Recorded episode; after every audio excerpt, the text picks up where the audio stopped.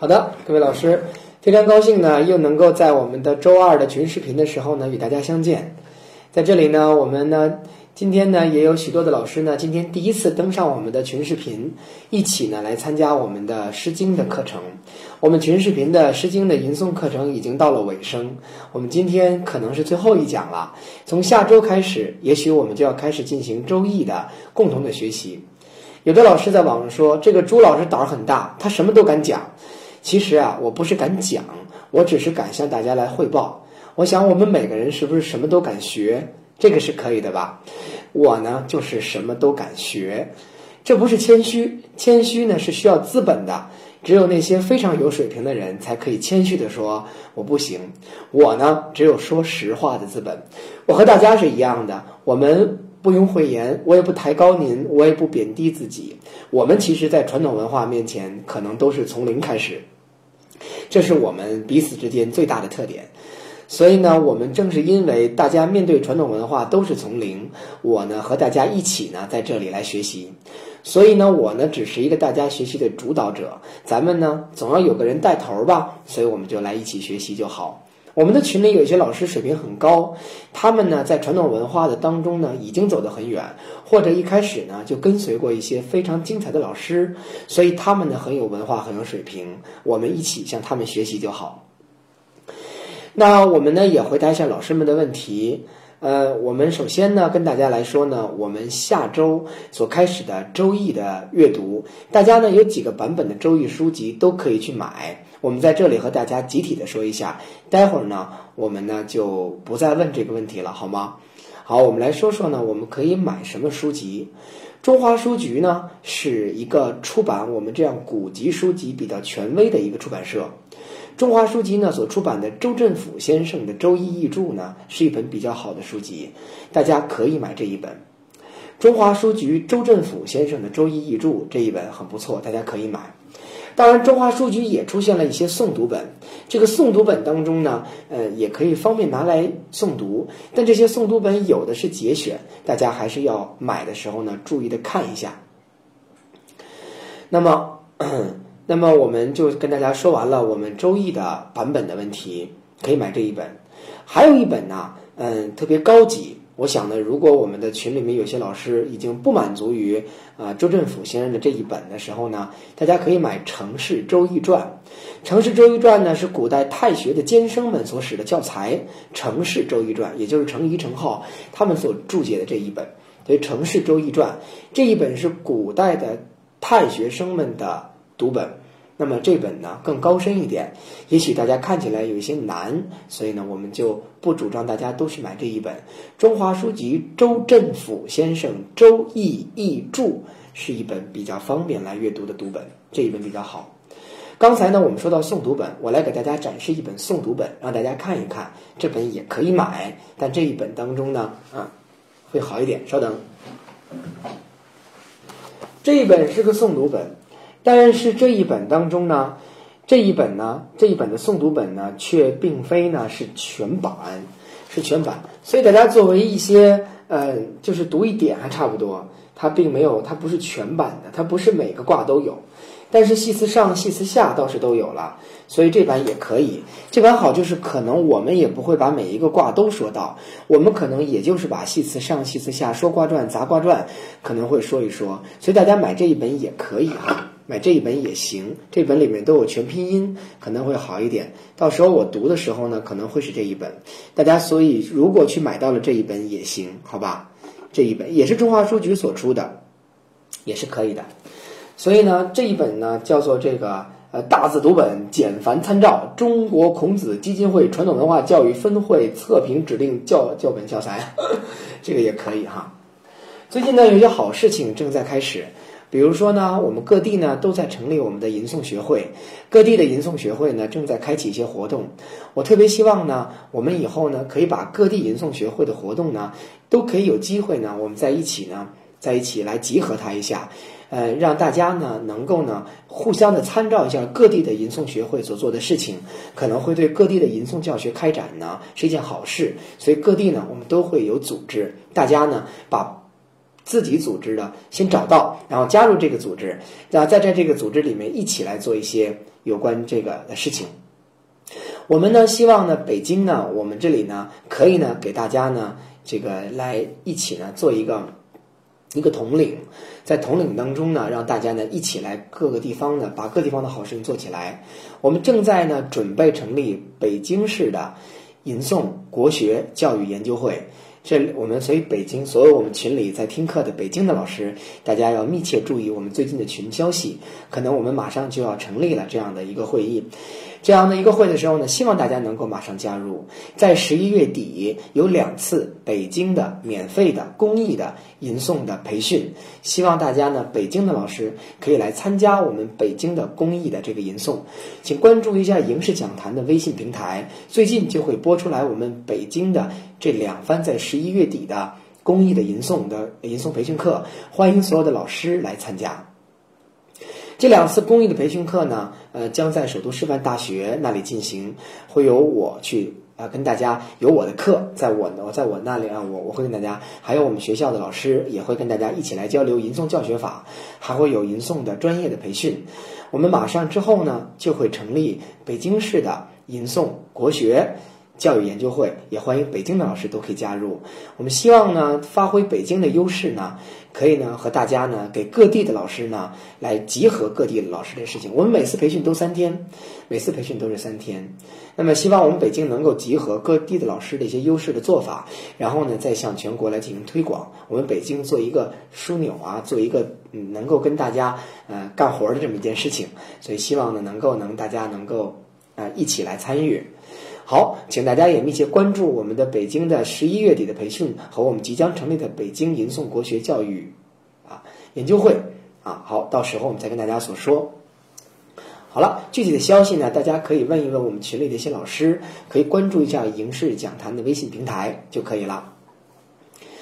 那么今天呢，我们跟大家呢继续来说我们的《诗经》的这个话题。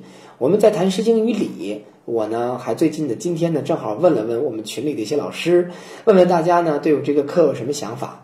大家也在说呢，让我们重新的关注到了礼这个话题，让我们读《诗经》也知道呢，背后有礼的文化。我们争取今天呢，再跟大家多说几个话题。首先呢，我们上次说到了冠礼，冠礼冠礼呢，在我们的古代的这个礼当中啊，礼有五种分法，叫做吉、凶、君、宾、嘉这五礼。吉。吉祥的吉，凶凶恶的凶，军军队的军，宾客的宾，嘉嘉啊，这个吕嘉文的嘉，嘉年的嘉哈，嘉年华的嘉，好的意思。吉礼吉祥之礼，凶礼啊代代表就是那些丧礼之类的，军礼啊就不用说了啊，宾客之礼和家礼和好礼。我们说了冠礼之后呢，我们再往下说，我们说说凶礼。凶礼当中呢，大家肯定知道有丧礼这么一说。那么说到丧礼呢，我们我们可能要想到我们要说许多许多许多内容，但我们在说到丧礼的时候呢，咱们先说一个古代的大家可能都会知道的这么一个制度。这个古代的首先呢，在丧礼当中的一个首先的制度叫做殉葬制度。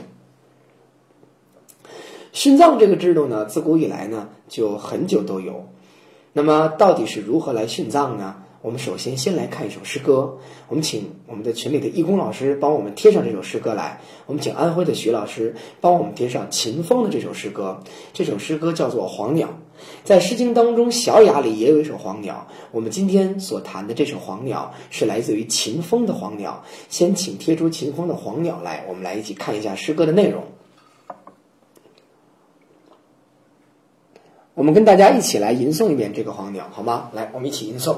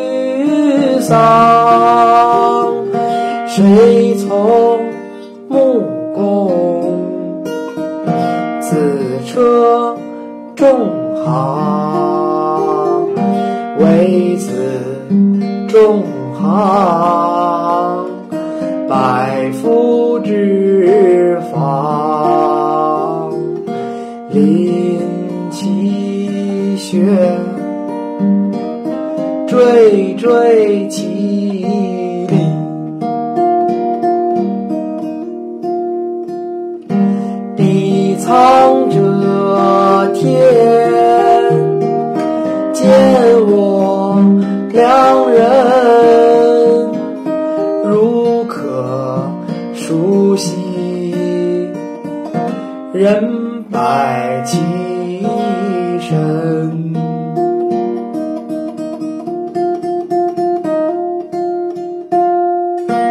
皎皎黄鸟，居。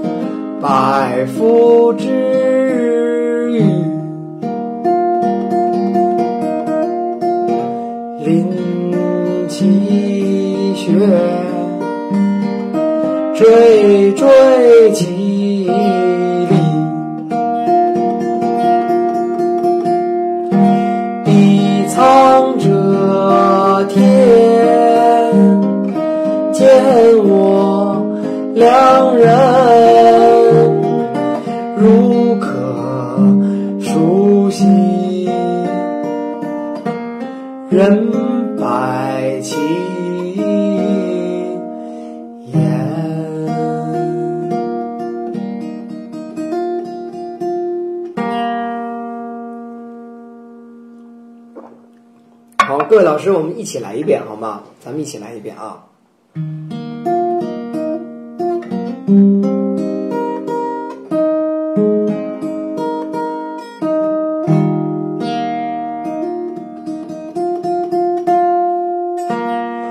叫叫黄鸟。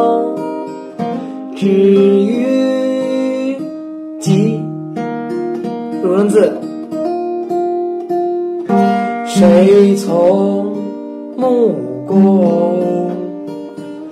子车演戏。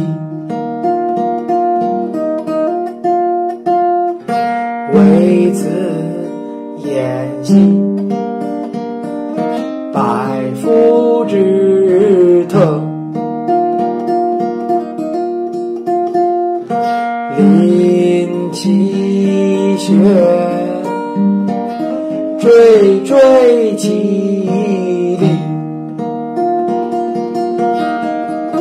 调调，比苍者天。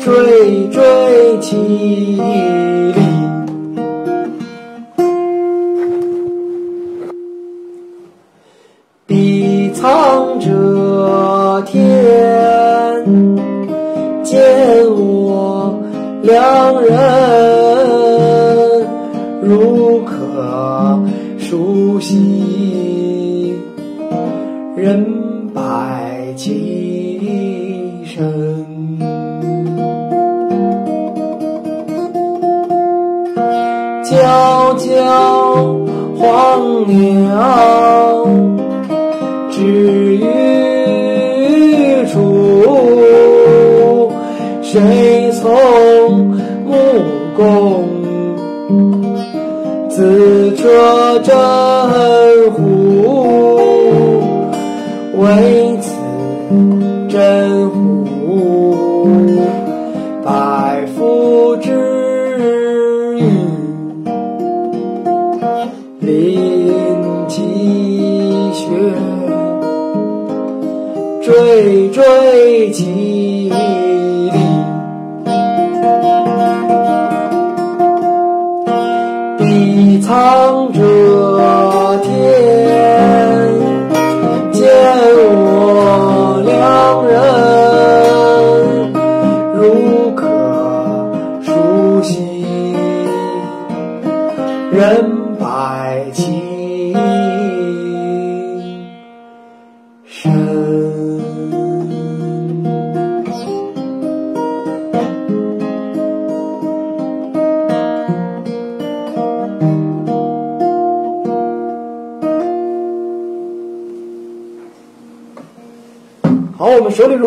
的老师，或者我们呃有一些老师可能一下就看懂了哈。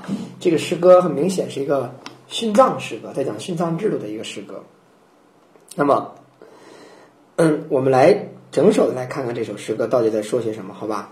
来，本首诗歌呢在说呢说说这个呃这个鲛鲛黄鸟，我们知道这叫做起兴的手法，那么。就是一开始就开始先说黄鸟，它停在什么地方，叫止于什么地方，或者叫集于什么地方。它止在什么地方了呢？它就止于这个，嗯，止于在一个集上。那么集呢，有人说是一个呃酸枣树，或者有人说是小的树木都可以。谁跟随木工，就是谁去跟随秦穆公。秦穆公死了，那么要有殉葬制度，要有活人殉葬。谁呢？就是有这么几个人，我们所看到的呢，这里面呢，就是有有这个啊叫子车氏，有人叫子鱼氏，鱼呢就是那个呃车的意思嘛，就是这个两边中有一个车。有人说这是子鱼氏，有人说这是这是子车氏，这个叫秦之良臣，《史记》里记载这是秦之良臣，就是秦国的很很好的这个兄弟三个人。这三个人呢，他们三个人呢，分别叫偃息，分别叫仲行，分别叫真虎。这三个人呢，嗯，都是要被殉葬的人。所以我们看到这第一段说，谁去跟随穆公而去了呢？谁死了呢？子子车偃息，就子车氏的偃息，哎，他去了。为此偃息，就是说，大家说，就这个偃息呀，就这就这个人呐，可不得了，是百夫之特。我们知道“特”这个字呢，大概指的是公牛，那么指的是公牛中的非常好的牛，不得了的牛，很好的牛，他是百夫之德，一百个人里找不到这么好的人了。说他在临其穴的时候，他走到这个墓穴的时候，要被杀掉的时候，惴惴其立，也是在那抖发抖，惴惴不安的，那马上要死了。他描写了一个一个良臣要被杀死之前的一个发抖的样子。这个我们从《诗经》的创作艺术上来说呢，就它更好的表现了人们对他即将被殉葬的一种可怜啊，就表现得非常好。所以人们只能呼天啊，逼苍者天。古人对于天的这个叫法呢，嗯，有很多种，比如苍天啊，什么青天啊，一般叫青天叫大老爷了哈。苍天颜色的样子，人们在不同的时候叫不同天。一般叫苍天的时候，都是在呼喊一些什么这个嗯不平之气呀、冤枉啊、哀伤啊，就这样。所以我们今天喊喊苍天呀，就都这么喊哈。好，比苍者天，喊到这个苍天的时候，奸我良人。你不能说秦穆公杀了我们的良人，你只能说天呀，你杀了我们这样的好人。啊，如可熟悉，如果我们能够赎他的身，人百其身，有一百个人想替他死。哎，这是老百姓自发的，觉得这个演戏不该死。我们看懂了第一段，后面都看懂了。第二个就是仲行呗，仲行老二嘛，叫仲行，老二叫仲嘛，仲行说：“迢迢黄鸟止于桑。”呃，谁从木工？子车仲行，谁跟木工走了呢？杀死了死车仲行，没有这个仲行，百夫之防。百夫都防不住他，这个人厉害啊！林机学他也惴惴其力。第三段啊，也在说迢迢黄鸟止于楚，楚也是那个小灌木啊，停在那个楚上。谁跟他去死了呢？是子车真虎啊，老三叫真虎。唯死真虎，百夫之欲，一百个人挡不住他啊，他可以挡住一百个人，这是一个武臣，很厉害的人。林奇学也惴惴其力，要被死了。比桑者天，奸我良人，如可熟悉，人百其身。《史记》的秦本纪呢，还记载了这样一段，就说当秦穆公死的时候呢，跟他死的人有大概一百七十个，就从死者有一百七十人，这是古代的殉葬制度，要求死。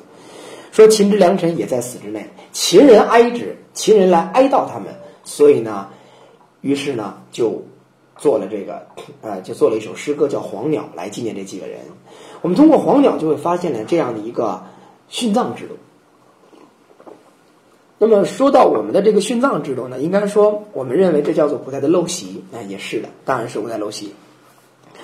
那么我们，但是我们通过这一首诗歌会发现些什么呢？就是我们的古人是不是像我们原来所宣传的那个样子？他一定是面对着压迫就忍耐呢？啊，就坚决的被这个就就忍耐，坚决就不敢反抗呢。我们通过秦人自发的要歌颂这三个人的诗歌，也能发现秦人有一种反殉葬的这样的思想在了，有反对殉葬，觉得这个殉葬实在是呃不不不人道的这么一个想法，所以也有自发的想法出现了。应该说，殉葬制度可能起于商朝。我们看到这个商朝的时候呢，叫做视死如视生。我们在《弟子规》里发现了视死者如视生。啊，于是我们有人就来攻击《弟子规》，说这《弟子规》糟粕。说你知道这“视死者如是生”什么意思吗？这最早呢，就从商代开始的，对死者要对生者一样，生者有什么，死者都有什么。生者有没有人服侍，死者得有人服侍，所以杀活人服侍。哎，商代是这个意思啊，我所看到的商代应该是这么一个意思哈。所以商代的这个殉葬当中呢，呃，大概几百人、几十人的都有，它根据身份的不同。我们今天从考古学的发现呢，有些商代的坟墓当中所挖出来的这个坟墓当中啊，就是武士。这个武士一看这个骨骼的边上还放着刀呢，就可见这是武士，给你刀，阴间呢还要去服侍一下你的这个啊这个墓穴的主人。后来我们看到这个有的呃有的这个专门负责驾马车的边上还有马骨，还有这个马车。还有的呢就是这个有有一些这个呃。嗯，有一些人明明显是被杀了，所以他的这个呃头骨和身体是分着待着的，头骨和身体居然分开，就可见这个殉葬制度还是很可怕的。其实到了周代的时候呢，就有很就有很多人了，就他都不一样了。周代的时候呢，嗯，就开始出现了很多的思想。我们知道呢，到了墨家的时候呢，墨子呢就开始就开始要求大家不要重葬。墨子就清这个这个葬的这个这个制度，嗯，儒家是重葬的，重丧礼的。我们说《礼记》是儒家思想，儒家一定是重这个丧礼的。那为什么墨子要轻这个丧礼呢？啊，墨子为什么要轻这个丧礼呢？认为不要重这个丧礼呢？为什么呢？就是我们看到了墨子他讲的兼爱，讲的大家爱无差别。他就是看到了这个儒家的梵文，在这个呃死的时候殉葬的这种情况的这种啊可怕。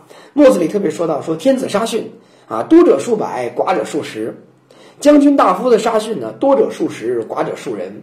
所以这可能是他反对这样的呃繁这个繁繁复的丧丧葬制度的一个刚开始的一个理由根据，是一个论证的起点，都是在说这个问题。可能墨子的一个重要原因就从这里来的，反对这个丧葬制度，就是这样的。当然，儒家呢其实并不是丧葬，不是为了杀人啊，所以儒家后来所推行的丧葬制度也不如此。孔子也反对杀活人，孔子认为呢。先有了这个陪葬的陶俑做成人形，后来人们呢才想到了要杀活人的。其实是后代不再用这个陶俑了，人们才用了活人。呃，这个啊不对，是后代不用了活人了，才用了陶俑。孔子呢，他认为反了，所以孔子有一句话说：“第一个做陶俑的人啊，我咒你断子绝孙啊！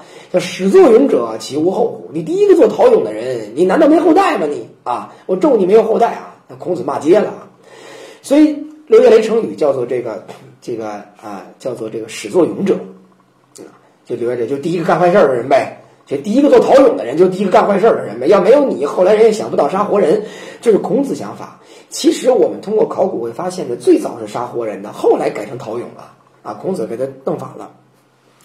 我们看秦国，秦国呢还流传着，就是流行着这个哎周代的这个丧葬制度。啊，其实春秋时期因为各大思潮的出现，有些地方已经开始不杀活人了，但是秦国还保留着，为什么呢？这里面有几个原因，一个原因就是我们特意讲过的，就是秦国呢，他秦襄公他保着这个周平王到了洛邑啊，到了洛阳以后呢，周平王就说：“那感谢你把我保到这儿了，怎么感谢你呢？就是我原来的这个地盘啊，就是我镐京那个地盘啊，都归你了。”秦襄公说：“你这人真大方，你连镐京的地盘都被犬戎占了，您倒好说是我的了。您说是我的，犬戎不干呢。所以这个周平王就说呢：说那你就往回打，你只要能打下来，就都是你的。哎，这给了一空头支票。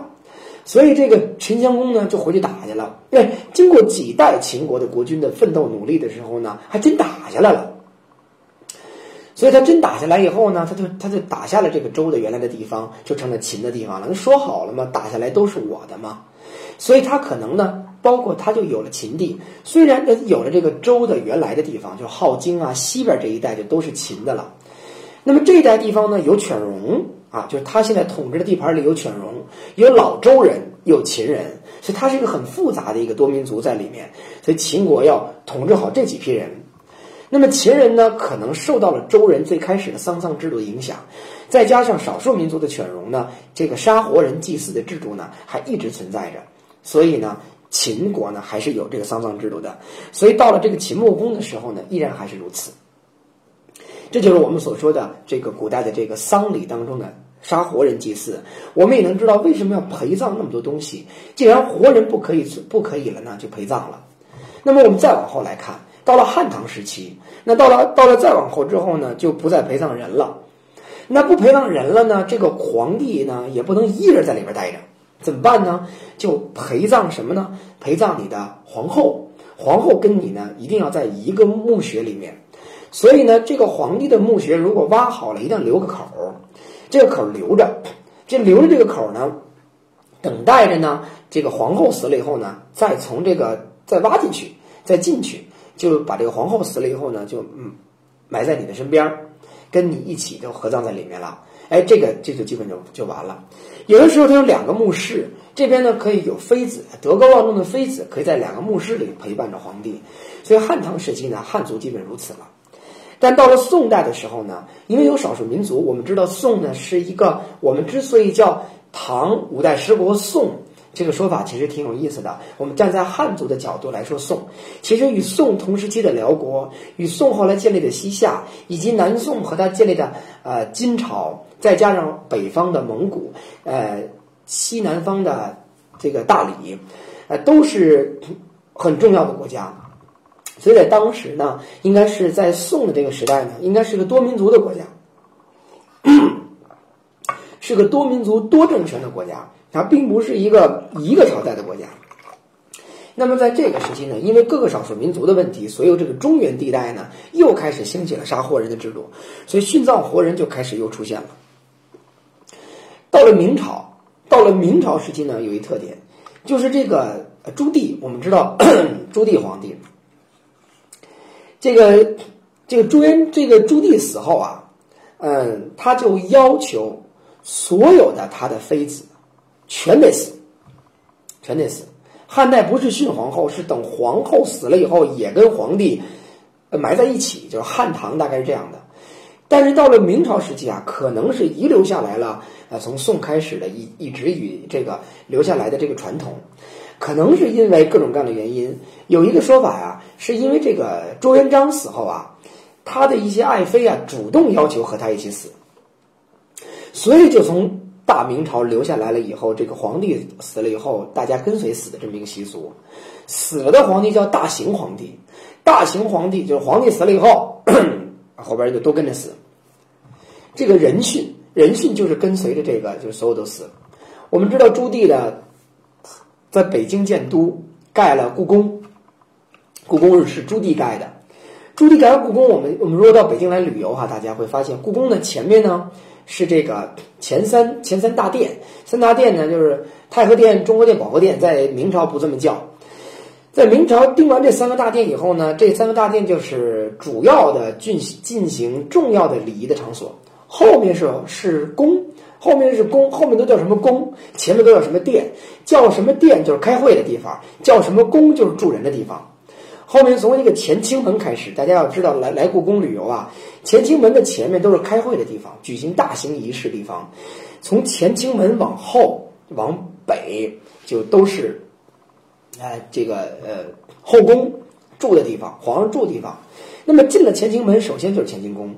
进了乾清门之后呢，有这么一条长长的这个玉玉带，这就这个这条这个，哎，玉桥，这个汉白玉桥，这个桥这个桥上特别长，一直通到乾清宫是乾乾清宫上。朱棣死后，他的大行皇帝的尸体就摆在这里。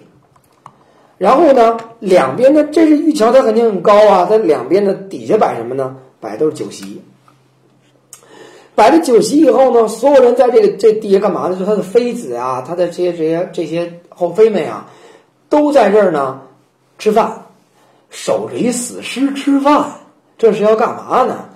吃一顿饭之后，整个这一圈儿啊，我们知道这个明朝的这个皇宫的建立啊，它可能就是故宫的建立啊，它受了呃蒙古的影响，它受了少数民族影响。我们如果去看汉朝的宫殿，它四周围是墙。这个还有什么可说的？四周围是墙，这有什么可说的？但是我们会发现，这个故宫啊，它四周围是廊，四周围是廊，这是为什么呢？它受了这个蒙古包的影响，蒙古包的外围是栅栏，这一周是栅栏，中间是一蒙古包。所以到了明朝开始，我们发现皇宫的建设已经受了这个多民族的影响，它四周是是廊，是围廊，然后中间是一个皇宫，就特别像是这个少数民族的一个特点。那么四周这个围廊，只有只有明清的皇宫才是如此的。我们要如果看到复原的汉唐皇宫是绝对不这样的。那么这个围廊上面呢都可以拴绳儿，也就是拴绳底下一个一个小马扎儿，待会太监都给你拴好了，让这些妃子们站上去，一撤这就全全死了。所有这些就陪着大清皇帝去了，这是不得了的。那明清呢又就开始了有这个殉葬妃子的制度。直到明英宗的时候，把这事儿废除了。明英宗朱祁镇，为什么朱祁镇把这殉葬制度给废除了呢？因为朱祁镇呢，我们知道他有一个非常这个呃著名的一件事情，就是土木堡之变。土木堡之变呢，这个明英宗呢，就是北方的少数民族就野先呢打来了。打来之后呢，明英宗在他这个太监的带领之下呢，贸然的出兵了啊，在太和殿，在太和广场上啊，这个哎。就一起说好了，走去出兵了，结果被野先逮着了。被野先逮着以后，这可不麻烦了。野先逮住了皇帝，然后打到了这个北京的边上。结果我们知道，明代著名的大臣于谦兵部尚书，于谦呢组织很多人啊一起啊来这个把这个啊野先打退了。这里边还有好多事情。那么现在把野先打退了之后呢，就是那皇上没了，这怎么办呀？谁当皇上啊？所以就把这个明英宗的儿子带出来，让这明英宗的儿子先在那当皇帝。可这儿子特别小。大臣呐，在太和广场上，我们知道明朝的上朝是在太和广场的，是在太和广场，在太和门前上朝，大臣们都打起来了。大臣们，好家伙，打的呀，就动手了。大臣明朝那衣服也宽，也宽包大袖撩起来，把袖子挽起来，把那大衣撩起来掖在这儿，然后就开始踹呀打呀，活活打死一太监。打死完一太监之后要接着打，这把这个把这于谦和这小皇上吓坏了。于谦这怎么办呀？于谦呢就找到了这个朱祁镇的弟弟朱祁钰，跟朱祁钰说说说说说王爷啊，要不然您看现在您给主持个大政吧，这太子太小，他他压不住这些群情激愤的大臣们，所以要不您给上个朝当个皇上，您看怎么样？朱祁钰说这不行，我我我我哥哥被逮了，我哥哥是皇上，我不能是皇上。说要不您就给当个皇上得了。朱祁钰没办法就当了皇上了，他都不敢在太和门上朝，他在哪上朝呢？旁边有个协和门在边上呢，他在那边上那协和门那上朝。他到那上朝去了，他就暂时当上皇上了。他一当皇上啊，这一招非常灵。野心手里逮着那皇上就没用了，野心手里逮着那皇上既然没用了呢，野心也就没辙了。啊，野心就把这皇上后来打包给送回来了。哎，现在麻烦了，大明王朝到底谁是皇帝？这朱祁钰本来是皇帝了，于是呢，就马上呢，就现在这个呃，于谦呢和这个朱祁钰想了一办法呢，把朱祁镇呢放在了故宫的东边的一个小地方。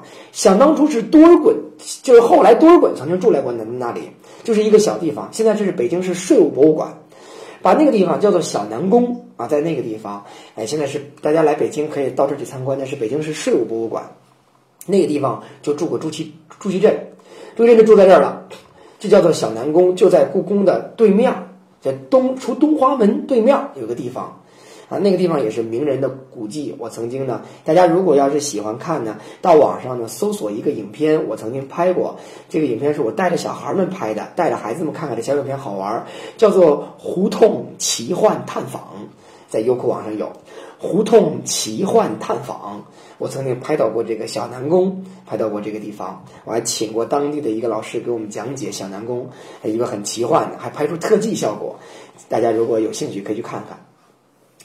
朱祁镇住在这个地方，后来呢，朱祁钰呢，在临死的时候呢，决定还是把皇位还给了哥哥朱祁镇，朱祁镇就又来当上皇帝了。朱祁钰就在朱祁镇登基的声音当中死去了。那么朱祁镇经过了这样的事情，胡同奇幻探访在优酷当中，胡同奇幻探访，朱祁镇在被逮逮捕的时候，他的那个妻子前皇后就为了想念他，哭瞎了一只眼睛，哭折了一条腿啊，所以就可见呢，他经历过人生的各种磨难了。他上朝之后，他取消了殉葬制度，他因为这个人非得是经历过这个皇帝，他自己经历过这番苦难了。他所以上来之后就要求取消殉葬制度了，所以明英宗取消了殉葬制度，在这里这是这样的。但是这是明英宗的个人行为，但其实呢，大家呢还是在想着这样一件事情。所以我们到了清朝的时候，殉葬制度依然存在。我们知道这谁死了？同治皇帝死了。同治皇帝呢死了以后呢，呃，他的他的妻子呢叫做佟佳氏，哎，不叫同家氏，叫做阿鲁特氏，叫阿阿鲁特氏。这个同治皇帝的妻子阿鲁特氏，这阿鲁特氏死了呢，大家就问阿鲁特氏怎么办？慈禧太后啊，就跟他说：“随大行皇帝去吧。”大行皇帝我们知道了，就皇帝死了叫大行皇帝，随大行皇帝去吧。于是他也死了，所以就把这个阿鲁特氏养的吞金死的，就是吞金而而死。所以我们看殉葬制度，就后来一直就在这里流传下来，就没有停止的一个殉葬制度，不是珍妃，是。阿鲁特氏是同治皇帝的皇后，是皇后啊。你这珍妃呢？邵老师所说的这个珍妃呢，是光绪皇帝的妃子，不是他。好，这就是我们整个呢给大家倒了一遍我们古代的一个殉葬制度。可见呢，我们从从这一首呢，从我们这一首《黄鸟》开始呢，一直倒到了我们的清朝。我喜欢这么讲哈，我喜欢穿越这么讲，一直穿过来这么讲，让我们知道呢，我们的殉葬制度呢，就是一直如此的。这是一个惨无人道的制度，是的，但是是古代的一种礼。它呢，所以我们说我们要继承中国的礼，是不是什么都要记？阳气两个字说的非常好，有些东西是要阳的，有些东西是要气的。祭祀活人的死去是不应该的。那。应该的呢，所留下来，我们古人知道呢，就是这这一点，在这一点上，我想呢是我们要批判的事情。我们看秦人就从那个时候已经开始批判了。大家如果再有兴趣呢，可以到优酷上找另外一件事情。我们知道啊，在北京的郊外有十三陵，到北京来旅游的老师呢，都喜欢到北京郊外的十三陵去看一看。十三陵是明朝十三位皇帝的陵寝。这十三位皇帝呢，第一个是朱棣的永陵，一直到最后一个就是朱由检的思陵。朱由检并没有陵，他的陵，他有一个最喜欢的元贵妃，这个啊不是元贵妃，田贵妃。他的田贵妃呢，早在他之前就去世了。田贵妃死了以后，他太爱田贵妃了。他田贵，他爱田贵妃以后呢，就把田贵妃呢埋葬在了这个十三陵的一个地方。后来我们知道了，这个清兵打进来，多尔衮打进来，打进来之后呢，没有地方埋这个已经在呃景山上上吊的这个朱由检，怎么办呢？就把朱由检呢就埋在了一个妃子的陵里，埋在了田贵妃的陵里。所以这个太有意思了，明明是妃子给皇帝殉葬，这次是皇帝给妃子殉葬了。那朱由检太惨了。没来得及给他做陵，所以朱由检最后就埋在了呃田贵妃的陵里，给他起名为思陵，思念他的思陵这样的。这十三陵呢都是地宫。我们古代的这个这个埋葬到底有没有地宫，这是存疑，因为我们并没有打开过许多真正特别高级的这些陵墓。我们打开过王爷的啊，低档次的侯爷的陵墓，但是真正的像秦始皇的陵，我们一直没有打开过，所以不知道秦始皇陵中有没有地宫，地宫到底里面有没有那么大，我们不知道。但是人们呢非常想打开明朝的这个地宫，有历史记载，明史的记载当中记载了这个是有地宫的。那么我们知道，建国以后呢，北京市的副市长吴晗，他是一个明史的研究专家，他跟随郭沫若，还跟随了一些人，到了北京的郊外呢，去进行调研。然后他们就非常想打开一个陵墓，想打开谁的陵墓呢？他们就想打开这个朱棣的永陵。但是呢，打一打一打，怎么也打不开。打不开，大家说这样，咱们呀，往边上找一陵啊，作为试验，如果能打开了呢，就能回来打永陵了。他们找谁去做试验了呢？就看到了旁边的定陵，定陵里埋的是嘉靖皇帝。我们知道嘉靖皇帝呢，他原本不应该当皇帝，他是一个他十五岁的时候从一个王爷呢搬过来当了这个这个皇帝了。于是人们就发现这个墙上有这么一个塌陷的角，这个砖呢，这个呃考古专家们呢就明明白的说，哎，这个底下一定是地宫，就用这个原因大概挖开了。在定陵的整个的挖掘过程当中呢，出现了许多神秘的事件，很有意思。今天呢，我们呢到了十三陵以后呢，就会发现呢，我们唯独可以下的地宫，唯有一个就是定陵的地宫。大家到北京来玩，到十三陵去呢，可以到定陵地宫里看一看。那么定陵的地宫里就是有一个皇帝的这么一个这么一个这个棺材，边上呢还有一个他皇后在那里。其实它两边还有两个墓室，这两个墓室都是等待着陪葬别的妃子的，但别的妃子最后也没进来。我们可以去看一看这个定陵，有关于定陵挖掘的所有的事情是怎么回事呢？欢迎大家到网上去找一个视频，叫也是我拍的，这个呢叫做“我发现的精彩”。我发现的精彩是我们班级的一个口语的表达的一个。哎，这样的一个呃，这故事，我发现的精彩当中，我儿子杨君宇就在第四个出场，他讲了定陵的迷思，他讲了定陵的迷思，这里面呢就有他整个讲了一遍定陵挖掘的故事，他讲的比我讲的精彩，大家去看一看，我绝对不是吹嘘啊，大家去看一看，真的讲的很好，可以去听一听他整个讲的定陵挖掘过程的故事，很有意思讲的。也很清晰，我发现的精彩。往后倒倒到第四个，就是杨君宇，他在那里讲了定名的迷思，讲得很好。他讲故事讲讲得很好听，我们可以去看一看这个 这个小故事啊。好，那么这就是我们所说的殉葬制度。那么这是一个礼，我们再来吟诵一遍这首《黄鸟》。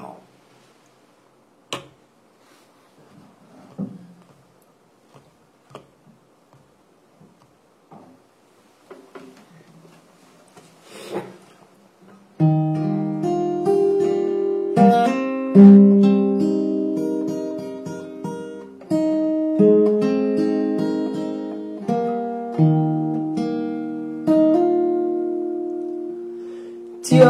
叫黄鸟，知雨季。谁从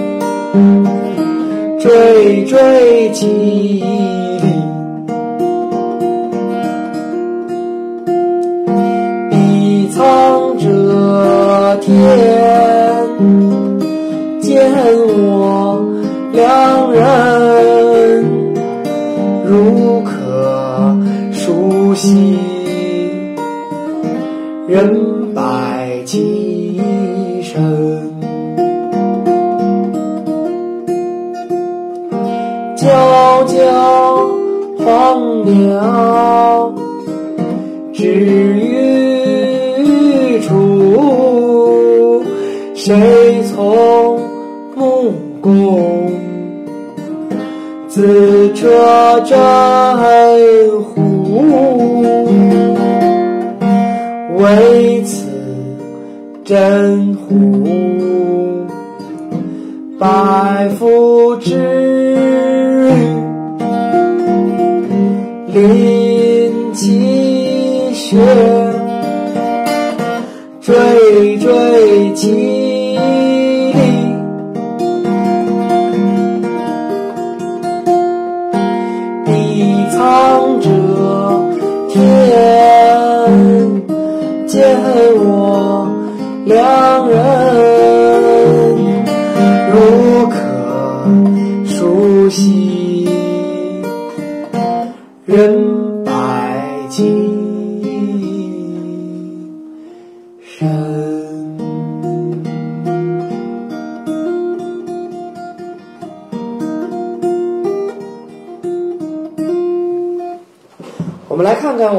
吟诵，我们来看看这首诗歌的声乐安排。大家来看看第一段，它押的是入声字的韵，正好演息的息呢是个入声字，所以第一段就完全押了入声字的韵。止于急，止于哪儿不行？非止于急。此车演息，唯此演息，百夫之特。他在临学的时候追追其力，入声字的韵。那一开篇就很压抑，一开篇就很沉重，一开篇就很强调这种殉葬制度的非人性，入声字的韵。到了这个副歌部分，我们讲过什么是副歌了。副歌部分就是每段都重复的这个部分，它压的是一个嗯嗯的韵。我们不能用后来的韵来去衡量上古时期的韵，上古时期有它自己的韵部。那么这个嗯嗯的韵读起来就嗯，有哭声在，对吧？所以有嗯嗯嗯的哭声，小声的哭，有感，就是他来感慨呀、来遗憾呐、特别合适。所以他压的是这个韵，特别合适。我们在吟诵的时候，这个仄声的韵要高一些，平声的韵要低一些。那么，所以我们就把它这么吟诵下来。哎，我我我希望那个北京的几位老师，我们先听这个，待会儿我回答您这个问题好吗？我们先来知道吟诵的时候的这个韵字的和声音的安排。今天我们的很多新吟诵啊，他不是很懂这个呢，所以他会吟错，他会在自己设计调的时候瞎设计。哎，反正我怎么唱都行，这个不行。老先生反复的强调啊，这个一这个叶嘉莹先生特意说不能怎么吟诵都行，你懂吗你就吟啊。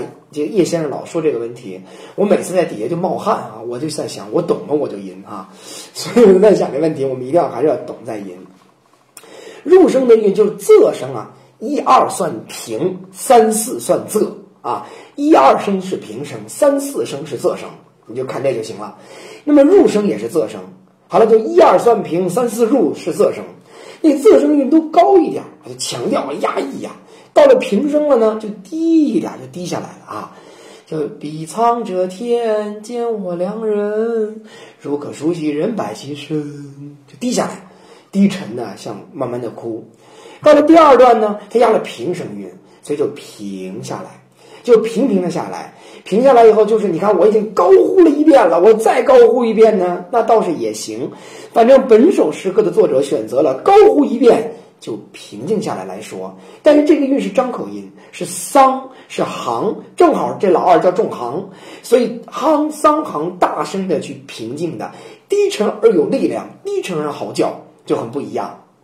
再这样，但是临其穴惴惴其力是每段一样的，它也是副歌部分，所以有的老师愿意在临其穴起高调，可以，那是没有问题的。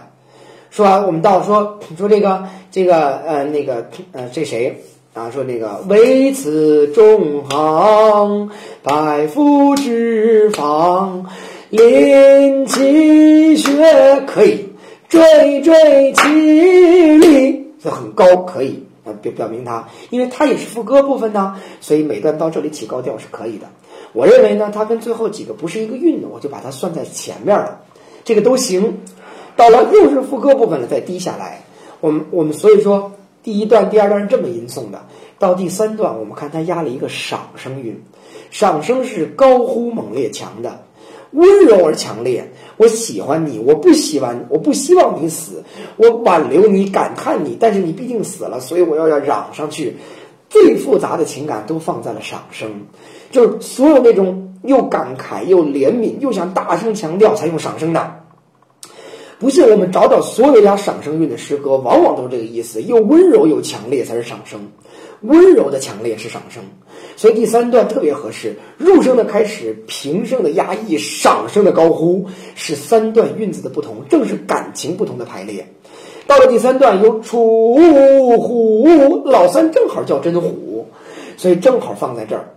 那么，但是呢，它这个玉字又没有在押韵。就是他换了，换成了入声字，所以我们看最后一段用了赏声韵，高呼猛烈强，又多了一个入声，可见到了最后了，它的压抑感和强调感是更强烈的。那么我们在设计调子的时候，我们能不能唱“皎皎黄鸟止于处”？不行。谁从木公子车真虎？你就降下来了。这个诗歌在声韵上的安排，你就把它丢弃了。《诗经》的创作一定是随口创作的，《诗经》的创作一定是声音至上的，这都不用讨论，这是所有专家都公认的事情。只是它在文学上也非常精彩，在文字安排、意象安排、结构安排上也非常精彩。但是它一定是随口创作的，老百姓是张嘴就唱的。所以他一定是自己一边唱一边想，怎么才能表达我的意思呢？所以在最后一段压了赏声韵。我们要在最后一段不把调子调上去，我们就浪费了这一番认真的安排。我们也无法去说是秦人自发的反对丧葬制度，这些都说不了了。所以我们一定要把最后上去。皎皎黄鸟止于楚，谁从木工？自车真乎？那是一定的，所以一定要上去。这就叫做一意行调，也是一字行腔，因为它是赏声本身就高，这不是我们让它高的。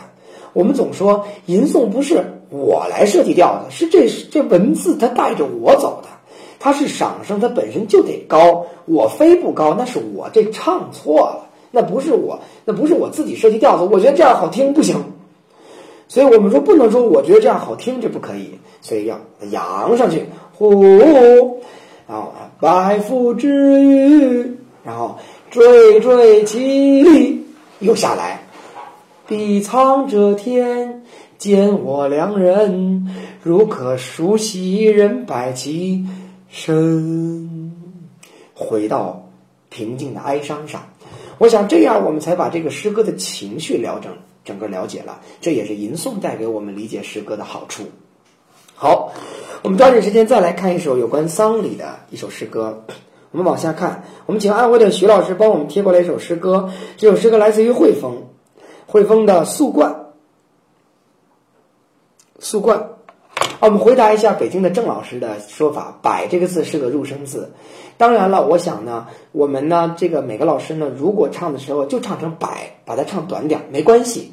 如果我们要喜欢唱成“蹦”也行，都无所谓。这个呢，反正呢，我们今天是普通话吟诵，古代它既不读百，也不读蹦，都不读。我们今天呢，就为了表现一下呢，这个我们呃知道它是入声字，哎呀，我好知道啊，所以呢，我们就把它唱的短一点就好了，好吗？那么我们习惯了把百唱成蹦了，这个就无所谓了，都是可以的。郑老师，您看这么回答可不可以？好吗？哎，好，那么我们来继续来看这首素啊素冠，好吧？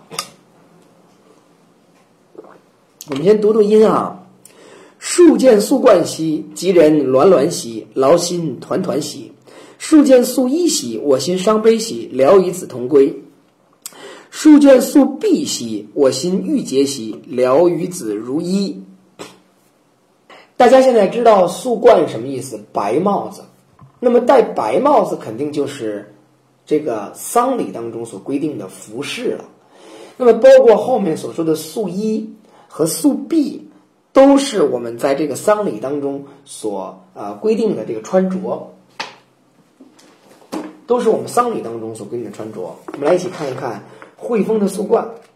那么，既然是说丧葬是三年的，就是呃每一年就是每一个丧葬都是三年的。那么数件素冠的数啊，就是有幸。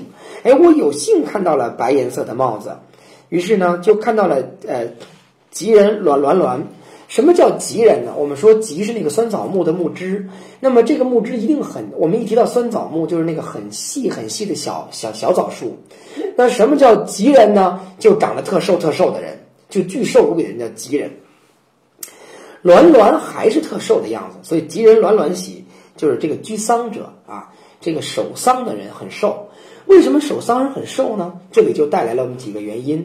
守丧者呢是不能做娱乐活动的，是不能吃肉的。《弟子规》说“酒肉绝”，所以呢，这个那那当然就这人就瘦了，容易瘦下来。那么第二段呢，就很明显说“熟见素衣兮”，白颜色的衣服，穿着素衣，聊与子同归啊，我心伤悲，聊与子呃呃聊与子同归和这个。聊呢，就是乐的意思；子呢，就是那个居丧者，能和你呢，能不能和你共进这个古礼？我希望能和你一起来做这个古礼。我心伤悲，看到你这样，我真想和你一起来这个做这古礼。书见素璧兮，这个璧呀，就是中间那个，就是我我们知道那个，就是这个大衣前面有有有有这么一个带着在前面那个挡在大腿上的啊，这个东西能架在大腿上，就这个中间这个东西叫做璧，中间那。大宽带叫璧啊，所以这个就是官服上的一个一个东西啊。谁见到这个白颜色的璧了啊？聚丧者戴白的啊，我心郁结喜，我心也是这个啊，这个很很很郁结。呃，聊与子如一，就让我和你一起做这件事情吧。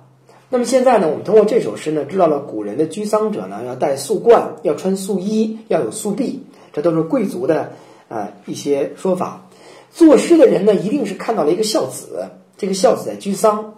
有人认为说，他看到一个孝子，干嘛说幸而看到一个孝子？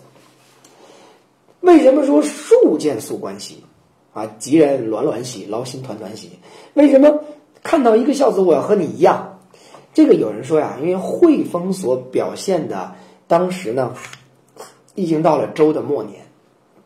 已经到西周末年，因为到东周的时期，可能再往后期会这国家都没有了。那么这个到了周的末年，叫做礼开始在在开始慢慢消逝，很多人已经开始不这么干了。这个这已经是周礼啊，这是古代的周礼啊。对于周人来说，也是古礼。这个古礼开始没有什么人遵守了。所以他看到了一个还在遵守古礼的人，很开心。我很开心的看到了有人还这样做，所以我真想和你一样。我在想孔子教学的时候，那他必须得教这首诗，他必须得大家都得背这首诗。为什么呢？这我们的聊与子同归，聊与子如一。这才是，这才是告诉你们，你看，孔子讲的礼嘛，教学生们要恢复周礼嘛。你看，有人在遵从周礼，我们要向他学习，我们要和他一样，要和他一道归耳，一道与他如一，这才对。所以，孔子拿《诗经》做教材是很很有道理的。他讲的时候一定要讲这种俗俗惯，为什么呢？你就说，你看今天，你看你们是不是见过了？有些人不再服丧三年了。其实服丧三年指的是两年零两个月，呃，两年零两个月大概是这个第两个月就代表这三年。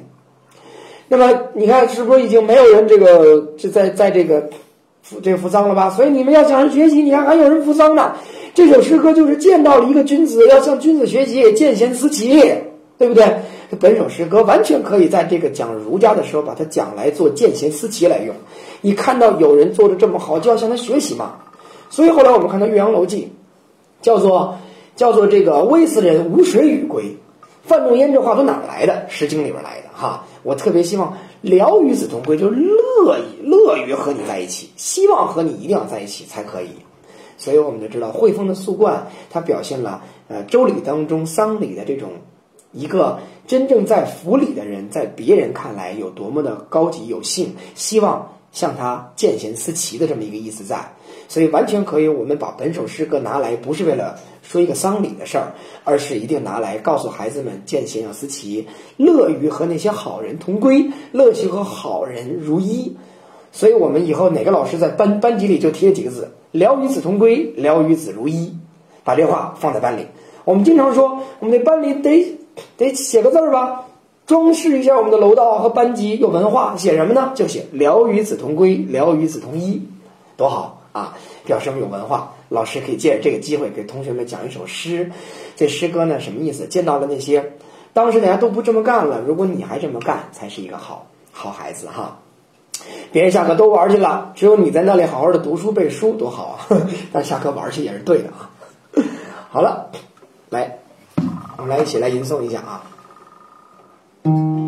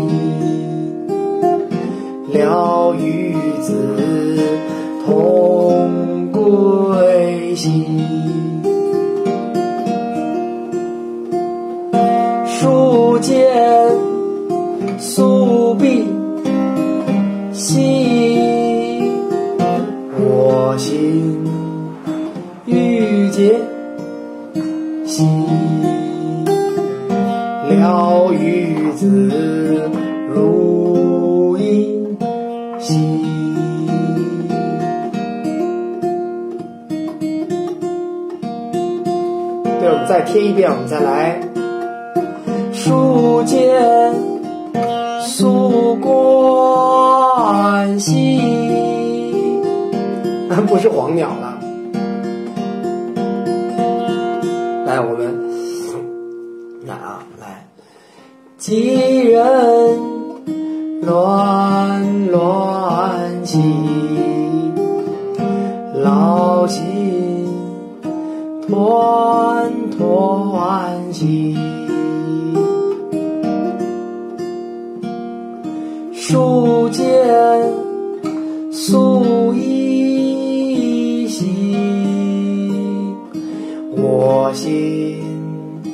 伤悲。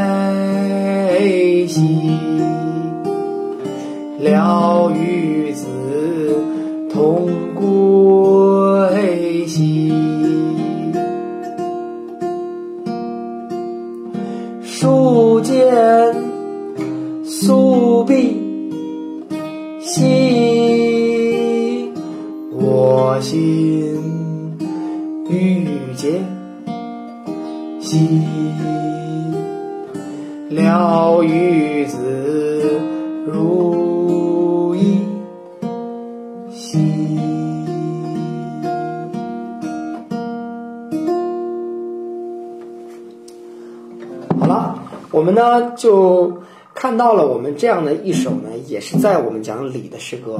今天呢，我们时间的关系呢，啊，我们这位西安的老师呢，可能是田老师，欢迎您进入我们的呃从零开始吟诵精华群。有机会呢，我们来多多的呢和您来交流我们吉他版吟诵的事情。现在吉他版的吟诵呢，已经跟随中华书局的第一套中华经典吟诵出版，所以已经开始大行于世了。那么吉他到底是否合适呢？已经经过论证，已经经过许多人的验证了，并且呢，已经被大众所接受，也被我们的老专家们接接受了啊。关键是许多的专家和学者们都已经在接受，所以呢，我才敢拿起它来和大家来一起来弹奏。啊，我想呢，我们 有些人呢在坚持着我们的古琴的传统，这是我们有良心的一些啊，能够坚持我们中国传统文化的好的老师。这些老师我们很尊重他们。那也有些人呢在用钢琴和吉他在开拓。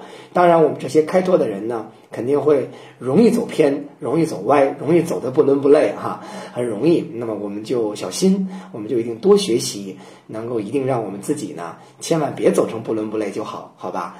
好的，那么我们继续来说，嗯，我们说呢，我们最后来说说军礼。呃，今天我们有人前两天我跟华峰教授在联系哈，刚才我们说这个支持华峰教授的呢，就是这个支持我们吉他版吟诵的呢，就是华峰教授。我们在那个高端论坛上啊，曾经就有人说过这样的话，说那个呃，必须得用古琴，不用古琴是不可以的。啊，我相信我们这位西安的田老师啊，只是一个提议而已，只是一个问题而已。而有些专家是恶意的，恶意的来说这问题。华教授当时就急了，华教授当时就说：“哦，用吉他就不可以，这是谁规定的啊？”华教授一说，那专家呀，谁也不敢说话了。嗯，这是我的老师啊，当然支持我哈。好了，那么我们接着来说，我跟华教授前两天呢在交流。在交流时候呢，我就问华教授，我说这个怎么来理解这个礼？我怎么跟跟这个这个老师们呢来谈礼这件事情？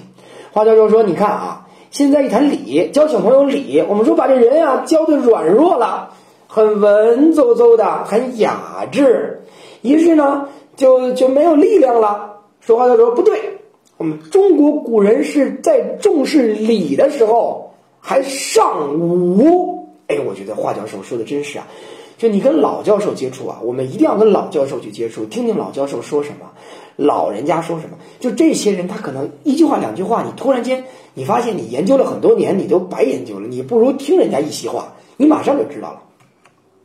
华教授说，不会讲的老师才会只把礼讲成文这一块儿，不知道礼有武这一块儿。礼都分什么？我说礼有吉礼，有凶礼，有军礼。有没有军礼？我有有有有。可见这个上武，华教授推荐我看篇文章，我就去看了。这文章是他的师弟姚小欧姚姚教授写的。这姚教授写的诗歌呢，就在探讨这个古代的这个这个军礼的问题。这个礼当中啊，周礼啊，周礼我们记四个字，叫周礼尚武。周礼当中特意有军礼的内容，它是尚武的，它甚至讲究你就是在这个礼仪的表现形式当中，有在军礼当中应该如何表现的。那么这就在有专门写到了军礼如何表现，就体现了周礼尚武的这一面。所以呢，我们所看到的这个周礼尚武，大家我们把这四个字记下来哈，叫周礼尚武这四个字。那么可见呢，这个周礼当中是有尚武这一面的，甚至有的专家认为啊，就是我们去看那个周颂的诗歌有点野蛮，就是他有点崇尚武力，歌颂暴力，就是我们用这个用我们用专家的原字叫歌颂暴力啊，甚至有歌颂暴力，周礼有歌颂，就周颂当中有歌颂暴力的这一点在。我们知道，我们诗经里有三颂，分别是周颂、商颂和。这个呃，这个最后一个颂就是这个鲁颂。前两天我们有位老师说啊，说这个行礼要这么行。岳老师说这么行我很喜欢，武士都这么行礼。所以我们说呀，如果你见到一个武士啊，或者你两个人准备要体育运动之前啊，我们要打场篮球赛了。如果两方的篮球队员都这样一下，我觉得也也也是挺别扭的，对吧？还不如都这样一下，这是无礼啊！承让，来吧啊，我觉得挺好的嘛。这是无礼啊，这没有问题啊。所以呢，可见呢，我们周人有尚武的一面。这个无礼当中是规定了啊，在军礼当中规定了一层一层的，我们可以去翻翻《礼记》当中有具体记载。那么可见呢，文就说文的，武就说武的，我们是文武双全的，文和武加在一起才是个宾字。那我们来继续说，那我们《诗经》当中有没有崇尚武的呢？咱们倒一遍，崇尚武怎么办？尚武如何？什么是尚武？尚武那就是崇尚战争呗。崇尚战争不代表说就好战，是说战争是一件。维护国家安定、维护国家安全，全全是这个国家的力量的一个表现。所以周人呐，他并不那么虚伪、那么假。说，哎呀，我就讲文呐，然后，哎，关键时候得要用武力来表现嘛。所以周礼要尚武。那么用战争来表现我一个国家的实力，这是很重要的。所以呢，周礼当中的武也表现得很好。要用战争来表现，什么东西最能表现战争呢？我们找个东西来代表它。什么东西来来表现这个战争呢？好，别什么叫战车？打仗的时候有战车来表现。什么东西来拉战车呢？马来拉战车。现在我倒过来了啊，是不是我歌颂了马，我就等于是歌颂了战车？因为马就是用来拉战车的。我们汉人不直接骑马身上，不骑不往马身上骑，马是来拉战车的。这个在甲骨文当中的“车”字有两种写法。两个车不一样，这是为什么呢？因为一个车是专门给牛车的，一个车是专门给马车的。给牛车的那那个车不如马车这个车漂亮。牛车是大车，马车叫乘舆。那个大车呀，就是来拉货的、拉人的，就是运输的。而战车、马车叫乘舆，承载着它。所以我们会发现说，这个在这个《左传》当中记得，公与之乘，公与之坐在这个乘舆上啊。去打仗，曹国论战里记载的哈，公与之城就这样的，坐在这个成舆上，这个车的写字起来，大家一会儿可以找找甲骨文，特别漂亮。这个这个车字，这个车是马拉的，四匹马拉一辆车，那这是战车。所以你是不是就得歌颂一下马，把马好好的养好，让这个马非常的肥壮，你才可以去拉这个战车。那么拉战车就等于歌颂战争，歌颂战争就就等于歌颂马。那歌颂马的歌颂战争，谁来打的这个战争呢？一个国家战争很好，代表着国军有很大的强盛的力量。那么我们倒过来了，是不是我们再替换一下，等于是歌颂了马，就等于歌颂了一国的国军，歌颂了武力，歌颂了战争，就歌颂了国军。这种思路是周人的思路。那么周人后来这个思路到哪儿去了呢？谁建的礼乐文化？谁把礼乐文化做的大成了呢？周公啊，周公，周公后来被封在哪儿了呢？被封在鲁国了呀。封在鲁国了以后，他没去，他的大儿子伯禽在鲁国来做这个第一个鲁国的国君。后来鲁国的国道也衰微了，直到有一个人起来，他掀起了一场。轰轰烈烈的兴复周礼的运动，因为我是我姓姬，我我们不得了，我们家族是周的这个这一家族，我们不得了，我们根正苗红，所以谁呢？鲁西公。哎呀，我们这位河北的老师好厉害啊！是鲁西公，他准备要一场轰轰烈烈的恢复周礼的运动，要向他的伯禽学习，要向祖先伯禽学习。所以人们为了歌颂鲁西公恢复了周礼。他不从其他的方面歌颂，整个整个鲁颂当中，他是有好多来歌颂的，比如歌颂这个这个鲁西公的文，有泮水这样的诗歌，来歌颂他恢复教育、恢复文化，也有歌颂他恢复武力的，就是我们那首《鸠》。好了，灸呢，在我们的喜马拉雅上以及我们的群视频的共享里面都有，今天就不说了，时间很长，明天呢，老师们还要上班，今天我们就说到这里。所以我们已经尽可能的把很多理呢跟大家都说清楚了。到这里呢，我们就希望大家呢能够知道我们的礼的方方面面都有什么。最后跟大家强调的周礼尚武这一点呢，特别想跟大家强调，就是我们的礼并不是走向文呐，让人文绉绉啊，然后变人把人变得很软弱，不是这样的。周礼甚至有尚武的一面。所以我想呢，我争取的跟大家把理都说完了，《诗经》呢，我们也到此呢就告一个段落了。呃，我们下周开始呢，跟大家一起聊一聊《周易》。好的，各位老师，晚安。